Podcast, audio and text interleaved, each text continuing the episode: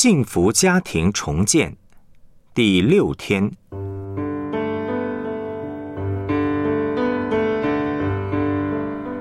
成熟人的特征。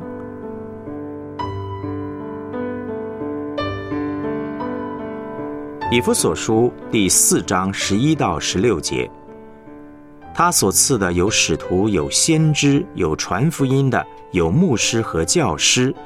为要成全圣徒，各尽其职，建立基督的身体，只等到我们众人在真道上同归于一，认识上帝的儿子，得以长大成人，满有基督长成的身量，使我们不再做小孩子，中了人的诡计和欺骗的法术，被一切异教之风摇动，飘来飘去，就随从各样的异端。我用爱心说诚实话，凡事长进，连于元首基督，全身都靠他联络的合适，百节各按各职，照着个体的功用彼此相助，便叫身体渐渐增长，在爱中建立自己。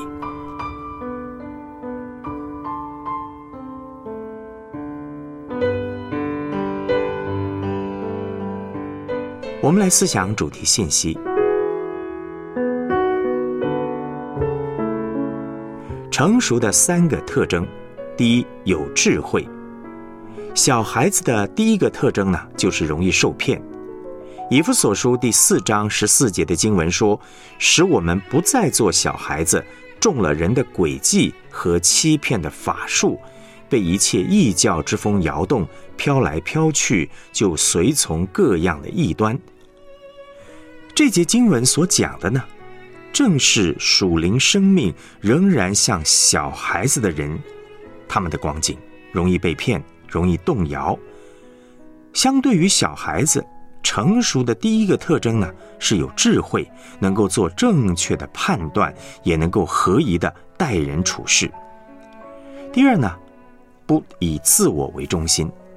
小孩子的另一个特征呢？就是极端的以自我为中心，他是宇宙的中心，不管是爸爸妈妈、爷爷奶奶还是外公外婆，都得要听他的。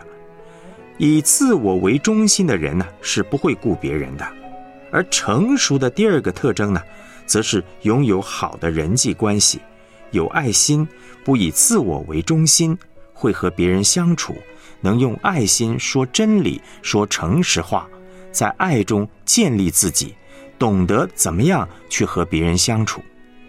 不成熟的人极度的以自我为中心，而成熟的人呢，恰好相反，他会去关心别人、接纳别人、体谅别人。自我为中心的人呢，通常自我形象都不太正确，不是把自己看得太低，就是把自己看得太高。把自己看得太低，就会有自卑感。把自己看得太高呢，就会很骄傲。骄傲和自卑的人呢，通常不太会和别人相处。最根本的原因是因为没有办法接纳自己，没有办法正确的看自己，所以和自己相处不好，和别人相处呢也不容易好。自卑和自高都是以自我为中心，不是以上帝为中心。以自我为中心的结果。人际关系一定不会好。第三，负责任。小孩子的第三个特征呢，就是不负责任。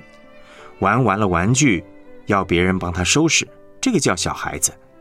在教会当中，很多人聚会完就走人，却要很多人帮他们收拾善后，也是一个意思。一个人成熟不成熟呢？看他聚会完以后会不会收拾就可以知道。一个负责的人不会要别人帮他善后。成熟的第三个特征呢，就是会负责任，愿意负责任，也能够负责任。不负责任有几种情形：第一是不愿意负责任，可能是自私，可能是太懒惰；第二呢是不敢负责任，因为没有能力负责任，即使要负责任也负不起。成熟的人呢，会积极培养自己的能力，面对问题，不只是不逃避，而且愿意去解决问题。一个成熟的人呢，会扛责任，不仅愿意负责任，也有能力负责任。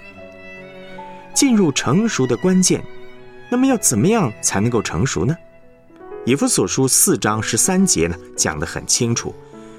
只等到我们众人在真道上同归于一，认识上帝的儿子，得以长大成人，满有基督长成的身量。我们怎么样活出这样的结果？根本的方法是透过上帝的道认识耶稣基督，学像耶稣基督。我们可以从主那里得到智慧，得到爱，得到圣灵给我们的恩赐和能力。带着这些进入到生活、侍奉、工作和家庭里面，上帝是用他的话语建造他的教会，用他的真理使我们成圣。他不仅用他的话语创造天地，也用他的话语创造更新我们这个人。若有人在基督里，他就是新造的人；若有人在基督里，就会有新的创造。就能够活出成熟的生命。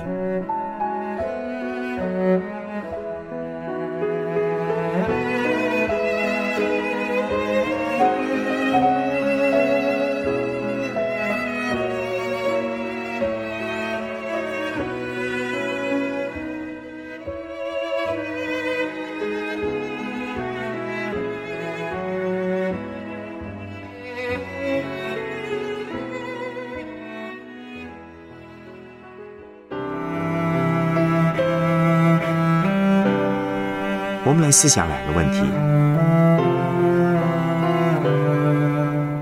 本篇信息讲到成熟人的三个特征，你在哪些方面特征是比较明显的呢？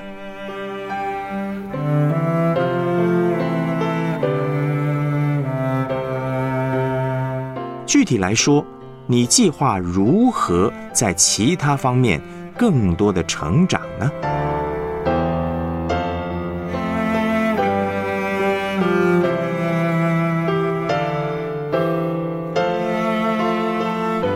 我们一起献上祷告，亲爱的主耶稣，谢谢你拯救我们脱离罪恶的捆绑，进入你爱子的国度。求主赐下渴慕你话语的属灵胃口，让我们在至圣的真道上造就自己，不被异端所欺骗，并且帮助我们欢喜快乐地遵行你的旨意，一生都尊你的名为圣。奉耶稣基督的名祷告，阿门。